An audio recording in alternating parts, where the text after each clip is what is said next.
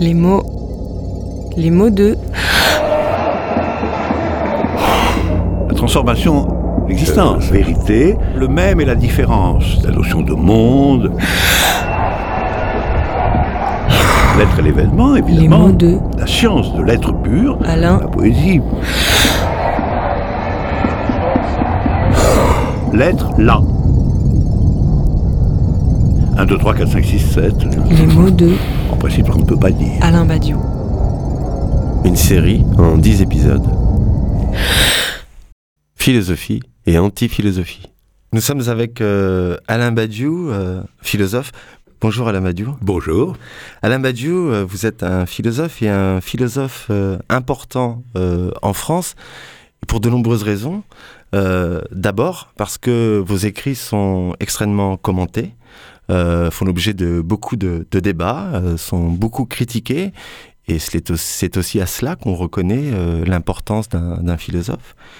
Et aussi pour une autre raison, euh, c'est que euh, vous vous autorisez à, avoir des interventions dans l'espace euh, public à travers un certain nombre de livres que vous avez appelés circonstances. Il y en a, il y en a sept, je crois. C'est-à-dire que d'une certaine manière, du point de vue de votre philosophie ou à partir de votre philosophie, vous vous autorisez à porter une analyse sur euh, la situation euh, politique euh, actuelle euh, en France. Et cela participe évidemment à ce que vous soyez euh, d'une certaine manière connu aussi par le grand, le grand public. Et puis, si vous êtes aussi un, un philosophe euh, important, c'est parce que, euh, disons que votre philosophie s'appuie sur quelque chose qu'on pourrait appeler une métaphysique, c'est-à-dire un travail en profondeur euh, qui s'articule autour de deux livres importants qui est un livre qui a pour titre L'être et l'événement, où euh, il s'agissait pour vous de, de montrer que, que les vérités étaient, étaient possibles d'une certaine manière, et puis un, un second livre qui a pour titre Logique des mondes, euh, un livre où euh, bah, vous êtes intéressé à la manière dont les vérités, euh, d'une certaine manière, apparaissent hein, dans un monde euh, déterminé. Et je crois savoir qu'un troisième livre de cet ordre est important autour d'un cours que vous avez donné, qui avait pour titre L'immanence des vérités. Oui, c'est c'est mon, mon projet stratégique du moment. Ces livres, à chaque fois, sont accompagnés d'un manifeste. Euh, le premier livre, euh, L'être et l'événement, était accompagné euh, d'un manifeste, euh, un manifeste pour la philosophie. Et puis, le livre Logique des mondes était aussi accompagné d'un second manifeste. J'imagine qu'il y aura donc là un, un troisième manifeste. C'est probable. J'obéis ce faisant à une coutume, je crois, de mes, de mes grands ancêtres philosophes qui sont de toujours donner euh, une version euh, en quelque sorte euh, complète, complexe, détaillée, spécialisée même de leur pensée, et puis d'essayer d'en donner une version plus, plus, plus courte, plus incisive. je ne dirais pas plus pour le large public, mais enfin tout de même assurant une espèce d'intermédiaire entre l'œuvre difficile et le public. L'exemple que je prends toujours, c'est Descartes qui écrit les méditations métaphysiques d'un côté, euh, livre euh, si complexe qu'on est encore en train d'essayer de le comprendre. hein. Et puis, euh, d'autre part, il écrit le discours de la méthode, qui, de toute évidence, lui, est destiné à être étudié dans les classes, quoi. Et pourquoi le terme de manifeste? Euh, ça, c'est- parce que je pense qu'aujourd'hui, euh, la- et particulièrement dans, dans l'époque qui a commencé avec les années 60, la philosophie elle-même a été contestée. On en a déclaré la fin, on a déclaré euh, l'idée que la métaphysique s'était terminée, et donc je considère que toute intervention philosophique qui se réclame expressément de la philosophie, et encore plus de la métaphysique, prend la forme d'un manifeste, parce qu'il faut manifester pour... Alors je disais les livres de circonstances qui, euh, qui sont des livres d'intervention.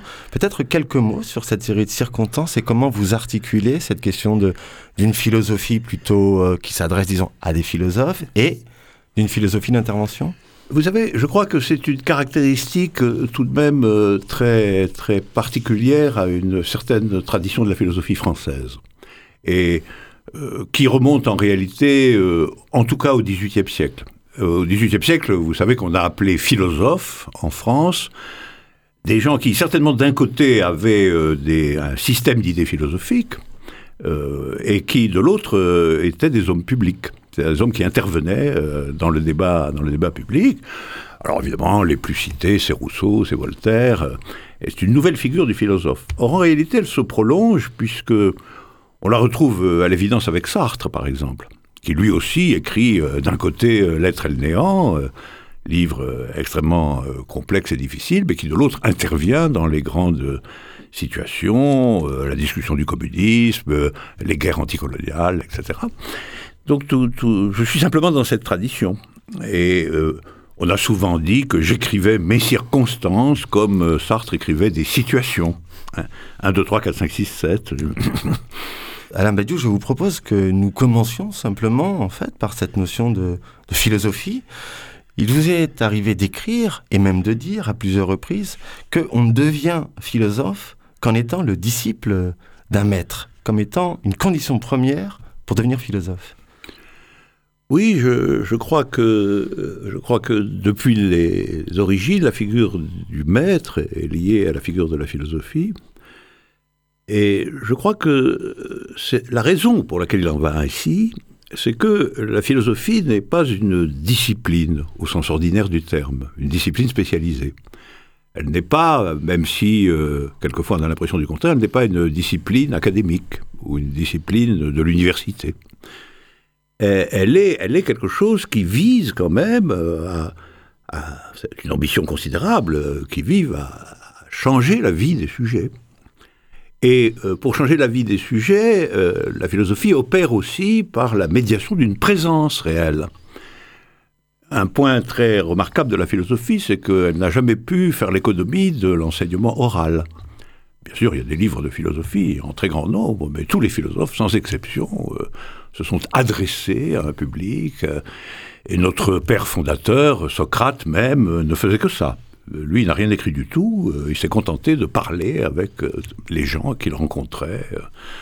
Un général, un artisan, un médecin, voilà. Et je pense que cette nécessité de l'adresse orale et du fait que le corps du philosophe est finalement présent, c'est un corps public, et par conséquent, un certain transfert sur lui euh, s'opère, transfert que Platon analyse très précisément dans Le banquet, euh, où il montre que la figure de Socrate, c'est aussi la figure de qui aime Socrate, il va jusque-là. Et donc euh, la question de, la présence physique du maître est interne à la philosophie, parce que elle n'est pas, ça n'est pas la science, ça, ne, ça ne s'inscrit pas dans un traité qui peut être euh, communiqué. Et d'ailleurs, on remarquera que la philosophie n'existe qu'en tant que collection d'œuvres euh, écrites par des philosophes. Donc le philosophe est un, indissociable de la philosophie. Oui, parce que la, la, la philosophie, elle a pour euh, but, d'une certaine manière, d'éclairer quant à la question d'un choix, d'un choix radical de l'existence. C'est ce que je pense, oui. C'est ce que je pense, c'est-à-dire elle a, elle a pour but de nous sortir du caractère inextricable et obscur de notre existence et, si possible, d'aider à ce que notre existence soit orientée. Alors, on peut le dire, euh, elle vise à ce que l'existence ait un sens, mais un sens avec l'idée de direction, malgré tout, euh, l'idée de quelque chose qui fait que l'existence, euh, exister, vivre, c'est plus que se laisser aller aux nécessités passives de la vie immédiate, euh, c'est euh, faire choix d'une orientation et euh, la possibilité de devenir réellement sujet de sa propre vie. Il vous est arrivé de, citer une phrase de Rousseau, Je préfère être un homme à paradoxe qu'un homme à préjugés. Et vous aviez enchaîné cette phrase sans doute sur un cours sur euh, que signifie changer euh, le monde. Vous aviez enchaîné sur cette phrase en disant la philosophie juge les jugements. Oui, ça c'est ce que je crois parce que la plupart des jugements que nous formulons dans notre vie ordinaire, et nous en formulons beaucoup, sont en réalité des jugements fondés sur des préjugés, c'est-à-dire des jugements qui en réalité ne sont pas euh, revérifiés par le sujet qui les prononce, mais sont transmis, sont répétés. Et c'est un point très important. Je pense que la philosophie, c'est aussi quelque chose qui cherche à interrompre la répétition. Répéter euh, des jugements déjà entendus, répéter les opinions communes, répéter l'enseignement parental ou aussi bien l'enseignement divin. Hein. Répéter les enseignements venus d'ailleurs, comme ça, c'est un peu euh, la loi du monde, malgré tout. nous sommes obligés, bien souvent, de, nous sommes contraints de répéter beaucoup de choses, évidemment. Ne serait-ce que d'aller au travail tous les matins. Hein. Donc la, répétition est une grande puissance de l'existence, mais je, pense que la philosophie lutte contre la répétition. Elle a une fonction d'interruption de la répétition, et c'est pourquoi elle doit juger, en effet, les jugements qui sont simplement transmis, répétitifs, euh, qui font partie de notre éducation passive. Alors on peut dire aussi que la philosophie, c'est une lutte contre la passivité. Et depuis le début, euh, la philosophie a pour adversaire euh, les sophistes. Ben, euh, oui, l'adversaire désigné de la philosophie, ce sont ceux qui prétendent enseigner l'habileté dans la répétition, d'être le plus malin euh, dans les opinions préformées, celui qui se débrouille avec le monde tel qu'il est. Hein. Celui qui, naturellement, sait très bien qu'en fin de compte, rien de nouveau sous le soleil, hein, mais que lui va être le plus malin dans, cette, euh, dans le jeu du monde, dans le jeu du monde tel qu'il se présente. Et c'est pour ça que les sophistes apprenaient, et c'est pourquoi ils sont des ennemis directs de l'idée de vérité.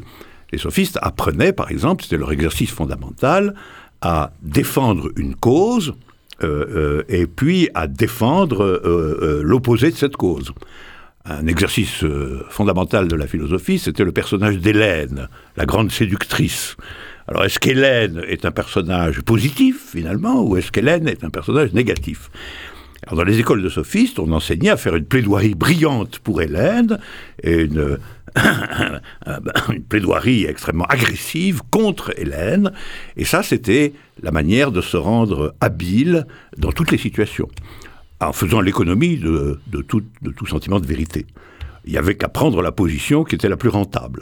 Alors ça, c'est évidemment, je pense, cette forme de cynisme rhétorique c'est quand même ce contre quoi la philosophie, à mon sens, a combattu depuis l'origine.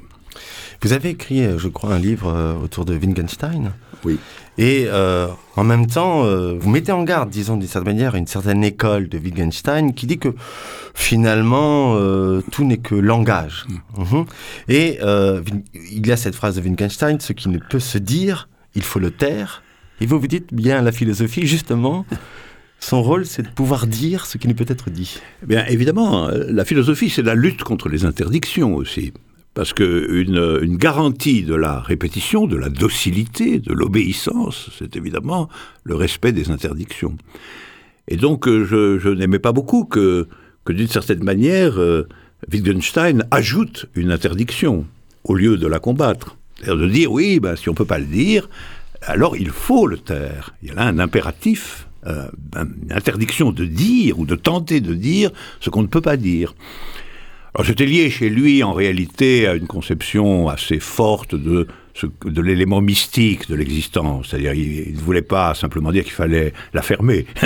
il disait il faut accéder aux grandes vérités par d'autres moyens que la parole. Ben, enfin laissons ça de côté. De toute façon ça se présentait quand même comme un interdit.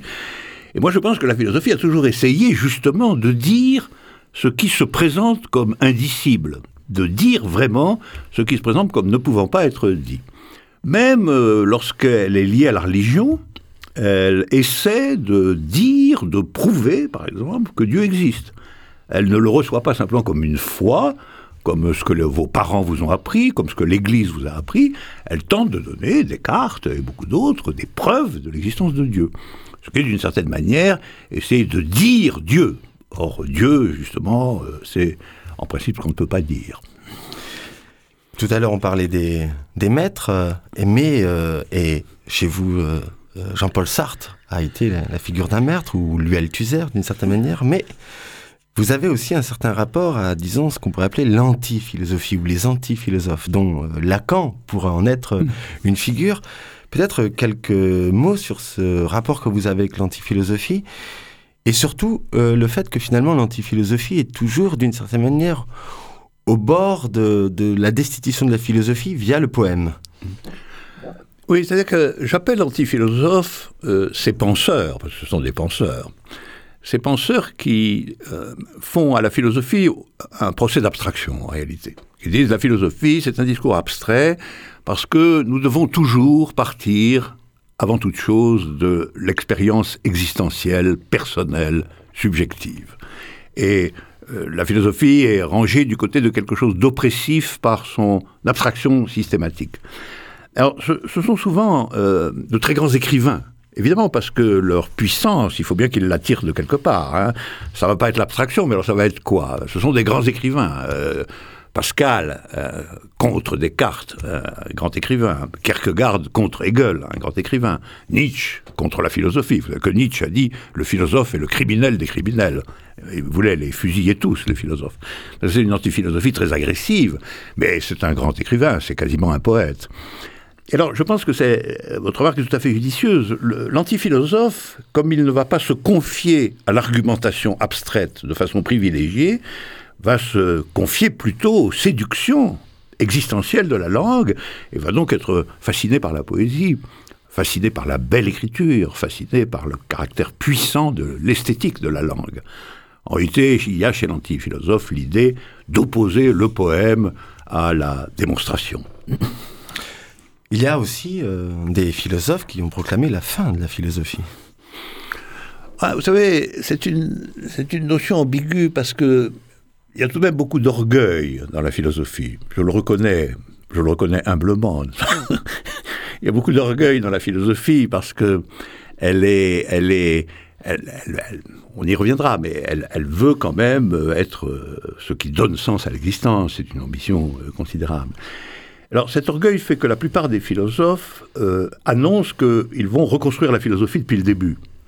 C'est-à-dire presque tout philosophe dit, au fond, je commence la philosophie. Avec moi, la philosophie commence.